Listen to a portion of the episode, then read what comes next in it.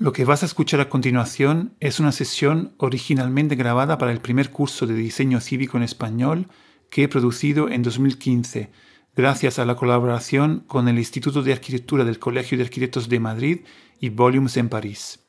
Este curso se encuentra en libre acceso en la página de la Civic Innovation School de la red internacional CivicWise. Desde julio de 2021 lo estoy publicando en mi podcast Urbano Humano como parte de la serie titulada Diseño Cívico. De esta forma podrás acceder a su contenido desde tu plataforma favorita de podcast o desde mi página web urbanohumano.org. Quiero aclarar que la escucha de este capítulo y de todos los que componen el curso no supone la otorgación de ningún certificado. Me encantaría leer tus comentarios y opiniones en mis redes sociales o página web. Buena escucha. Nueva sesión de diseño cívico. Hablamos de eh, institución y pervivencia. Entonces, empecemos por eh. ¿Qué es eh, institución? Eh, institución es, digamos, la capacidad de una institución de mm, entenderse más allá de los límites definidos por, por ejemplo, su edificio, si por ejemplo hablamos de un museo, si hablamos de una universidad, eh, o cualquier otra eh, institución que necesariamente tiene como una, una sede física. Eh, entonces, institución es esa capacidad de entenderse más allá de esos límites físicos que definen el edificio en el que se sitúan, pero también más allá de, de los límites, por ejemplo, de programa o más allá de unos límites de que definen eh, los usuarios o eh, los empleados o eh, de alguna manera los, la comunidad que configura ese espacio. ¿no? Entonces, en el caso de la universidad, más allá de los estudiantes, en el caso de un museo, más allá de los que visitan físicamente el, el, museo.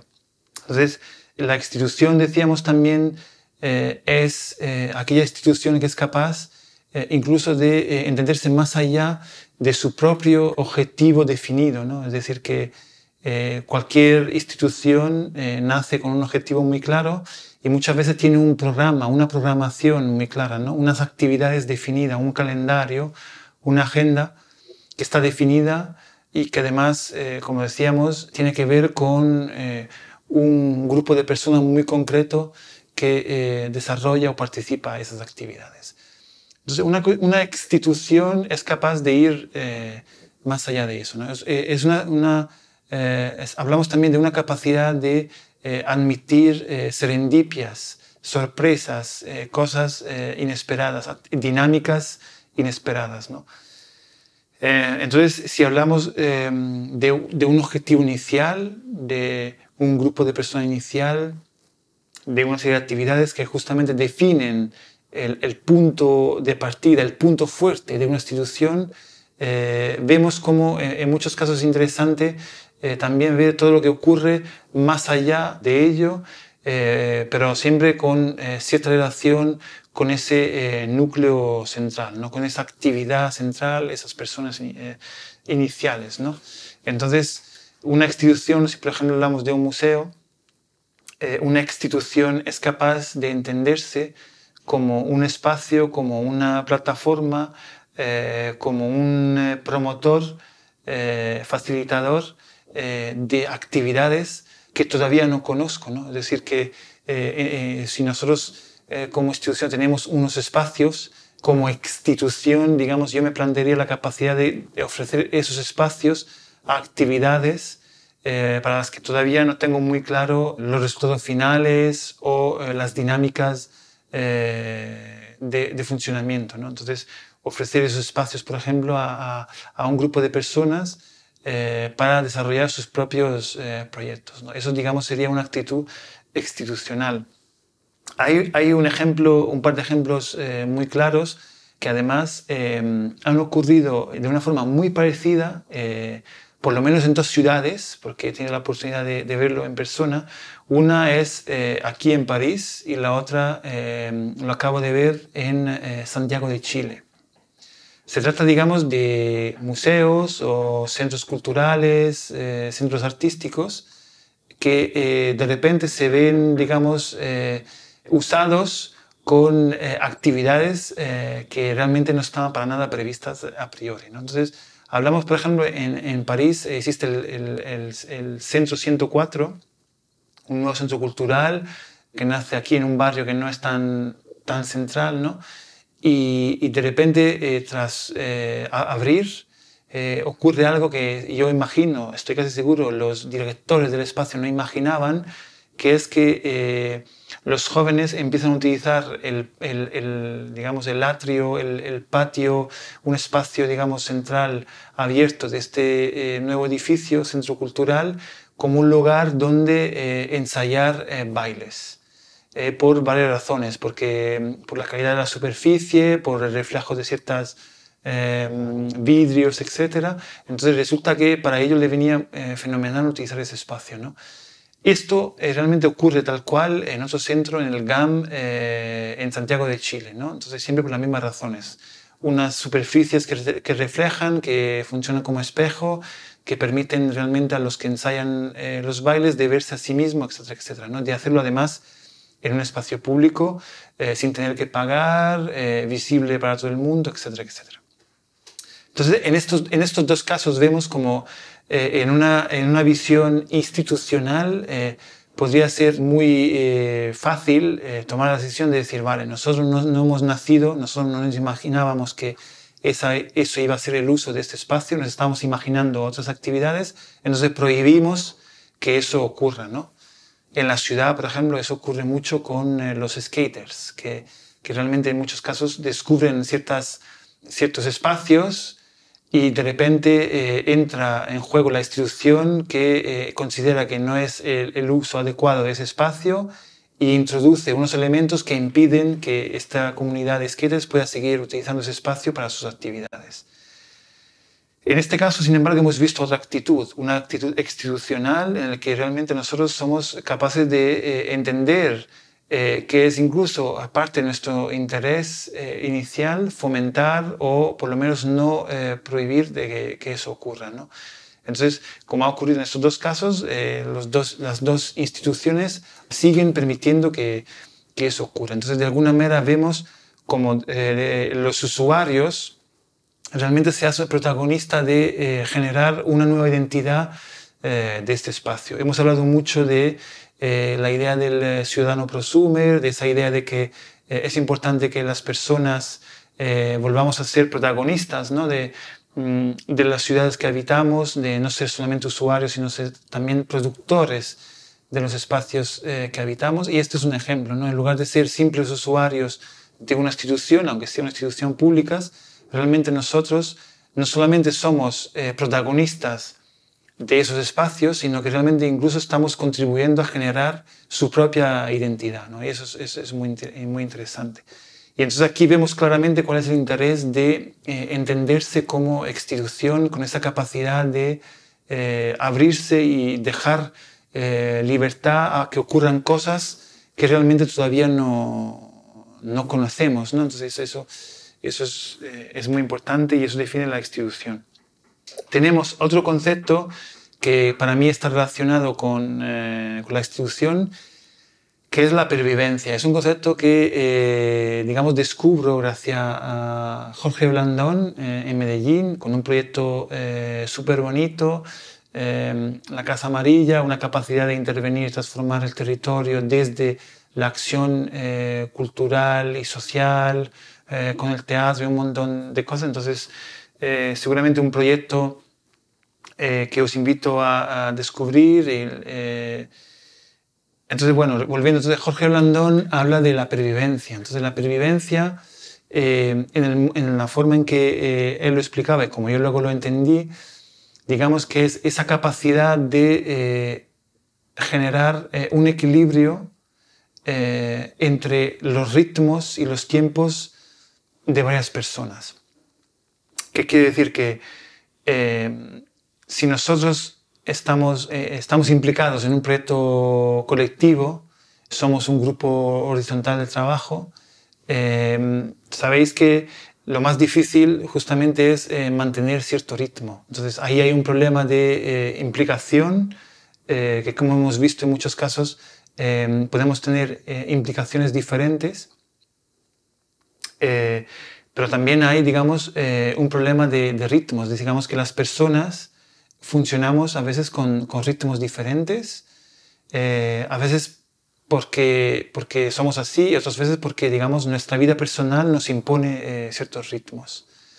Entonces, aquí, em, cuando hablamos también, y en este curso hablamos mucho de, inclusividad, de, cómo permitir que más personas eh, estén implicadas en un proceso, eh, es importante tener en cuenta estas dos cosas que decíamos, repito, que son eh, cuáles son los, niveles de implicación en un proceso y cuáles son los ritmos de implicación en un proceso. Para mí eh, es importante que tengamos una capacidad de encontrar un equilibrio y de permitir a, todos los participantes eh, diferentes niveles, diferentes de compromiso y que mi pertenencia a ese proceso no esté no, no esté, digamos, no dependa eh, de, eh, de, que yo eh, aumente o disminuye mi implicación. Es decir, lo que, lo, que, quiero decir es que si yo me declaro interesado en un proceso y en, un momento puedo participar más y en otro momento puedo participar menos, cuando vuelva a participar más, el hecho de que yo haya participado menos no tiene que pesar en mi eh, empoderamiento dentro de, ese, proceso. ¿no? Es decir, que tenemos que tener la capacidad de aceptar esos diferentes niveles de, eh, de implicación. Y en eso para mí juega también esa idea de, eh, la previvencia, ¿no? es decir, que, que tenemos que tener la capacidad de adaptarnos a esas diferentes implicaciones. Y luego comentaba más concretamente los ritmos. Es decir, que eh, las personas tenemos ritmos eh, diferentes, entonces eh, el, proceso también tiene que tener la capacidad de incluir esos diferentes ritmos. ¿no?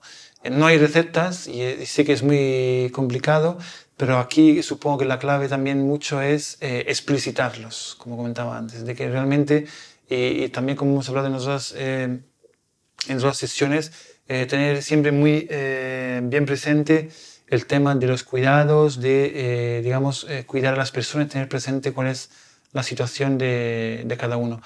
Eh, tampoco, cuando hablo de estas cosas, para mí es muy importante que tampoco yo quiero dar esa sensación un poco, quizá a veces puede parecer un poco hippie, ¿no? No estamos hablando aquí de cosas raras, comunidades raras, estamos hablando de que somos personas, somos humanos y, y cuando hablamos de diseño cívico estamos hablando de cómo nos organizamos en común. Entonces, no nos olvidemos que somos personas y que tenemos que estar bien en común. ¿no? Entonces, eh, no sirve de nada generar un gran proyecto muy ambicioso, que sea colaborativo, etcétera, etcétera, etcétera, que pueda conseguir grandes resultados y luego realmente en su propio desarrollo realmente tenemos personas que, que, a lo mejor están mal porque no llegan, porque el ritmo es demasiado elevado, se sienten en culpa porque no pueden eh, hacer lo que sea, eh, em, lo que se han comprometido a hacer, etcétera, etcétera. Entonces, al final, de ser un gran proyecto con muchas ilusiones, eh, con grandes oportunidades, acaba siendo para muchos eh, un sufrimiento. ¿no? Entonces, por eso que insisto mucho en el tema de, de los cuidados y de este tipo de eh, atenciones a, digamos, a, los, a los humanos. ¿no? Entonces, y, y, en eso eh, realmente, por ejemplo, de, de Jorge Blandón eh, aprendí un montón y, de hecho espero que,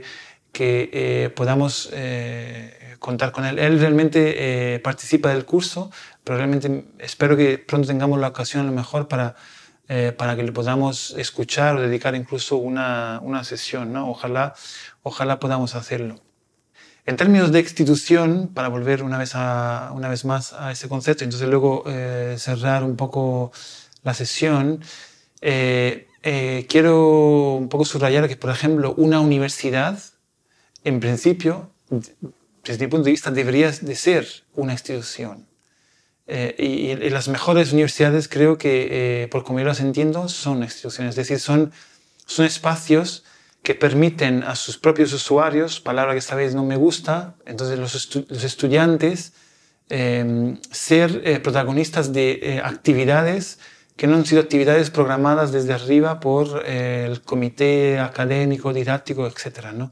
Sino que realmente la universidad, lo que me gusta siempre de los ambientes universitarios es cuando no solamente son espacios donde yo puedo, ok, formar parte de eh, procesos de producción de conocimiento, aprender, etcétera, sino que realmente son espacios eh, de oportunidades, son espacios donde yo eh, puedo entender que cualquier encuentro con otras personas puede luego originar otros proyectos que además pueden ser desarrollados en ese mismo espacio físico que, es la, que es la universidad. ¿no? Entonces, eso es eh, una forma de ser eh, exstituyentes. ¿no?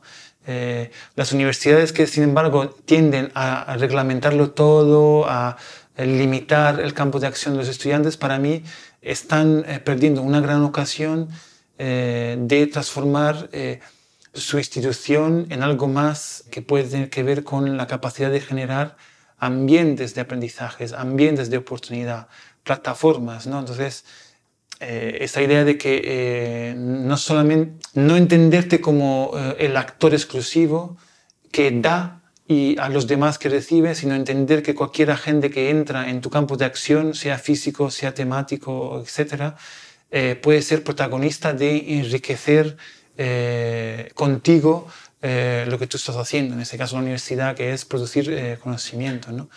entonces, quería hacer un poco ese ejemplo y luego también, claro, eh, no es por nada, pero eh, lo que estamos haciendo aquí en este curso también tiene un poco esa intención, ¿no? Eh, volviendo, por ejemplo, a, a, los trabajos que vosotros podéis desarrollar, eso, por ejemplo, también son espacios exstituyentes. y volviendo también a la plataforma de comunicación que tenemos, esos son espacios exstituyentes porque lo que ocurre es que allí cualquier participante tiene la oportunidad de generar cosas que todavía eh, no están previstas. ¿no? Y luego con la posibilidad de desarrollar eh, proyectos que incluso pueden ser desarrollados eh, realmente en un territorio, realmente las formas de este curso pueden tomar caminos que no están previstos a priori. ¿no? Entonces, bueno, os invito, os invito también un poco, como ya estáis haciendo, y, y, por eso que estoy muy contento, a comentar eh, eh, en el foro sobre esos conceptos. Entonces, si tenéis dudas, eh, justamente escribir en el foro cuál es vuestra visión de institución y pervivencia. incluso proponer visiones, visiones diferentes, ¿no? porque es a partir de ahí que realmente se pueden generar debates y reflexiones aún, em, aún más interesantes. Em, para cerrar, otro, otro ejemplo que para mí es eh, casi de obligación, eh, incluso porque es eh, de allí que yo aprendí el concepto de institución, que es el, el espacio Intermediae en, en Madrid. ¿no? Intermediae es un, digamos que es un espacio del, del, Ayuntamiento de Madrid que nace con la intención de generar una especie de intermediación entre la administración pública y la ciudadanía trabajando eh, también desde el arte y lo social. Eh, y entonces, eh, desde años, Intermedia realmente ha desarrollado una actividad muy puntera con, con, esa visión de entenderse como institución. ¿no? Entonces, es, es, un centro que se encuentra situado físicamente en lo que es el Matadero de Madrid, un antiguo matadero claramente, eh, que, ahora, que ahora es un grande eh, espacio cultural donde se juntan muchos, eh, muchas instituciones. ¿no? Entonces ellas, digamos, las personas que, que, gestionan y promueven este espacio han siempre entendido que era necesario juntar lo que ocurre en ese espacio con el barrio al exterior. ¿no? E incluso llegan incluso a promover actividades que no ocurren en el, en el propio espacio. Entonces, eh, una referencia muy importante para los que eh, os interese, digamos, el tema de la institución, referencia Intermediae eh, en Madrid. además, incluso allí se han desarrollado bastantes reflexiones sobre el concepto mismo de, de. Entonces aquí cerramos esta sesión sobre institución y pervivencia.